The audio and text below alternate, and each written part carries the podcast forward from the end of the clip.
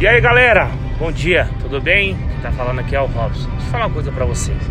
Muitas das vezes a gente para pra analisar alguns ditados, né, que, que ouvimos na igreja.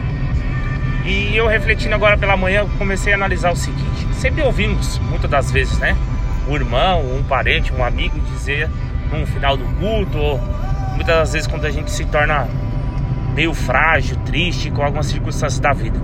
E aí ouvimos da seguinte forma: Deus vai te usar, varão. Deus vai te usar, varoa. E aí eu fico pensando o seguinte: Deus vai nos usar? Essa é a pergunta que eu te faço pela manhã. É óbvio que Deus vai te usar. Na verdade, Deus não vai te usar. Ele já te usa. É que você que resiste. Ou seja, você que fica resistindo naquilo que Deus quer fazer na tua vida, naquilo que Ele quer utilizar cada vez mais na sua vida. Ou seja, você não acredita em si mesmo. Você fica com essa situação de vitimismo de criar situações que você não pode, que você não consegue, que você não é merecedor.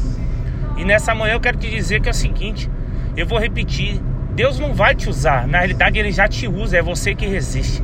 Então, para para analisar um pouquinho a, respeito disso que eu falei nessa manhã e comece a entender que você é muito precioso para Jesus e existe pessoas que precisam da tua voz, precisam do seu testemunho.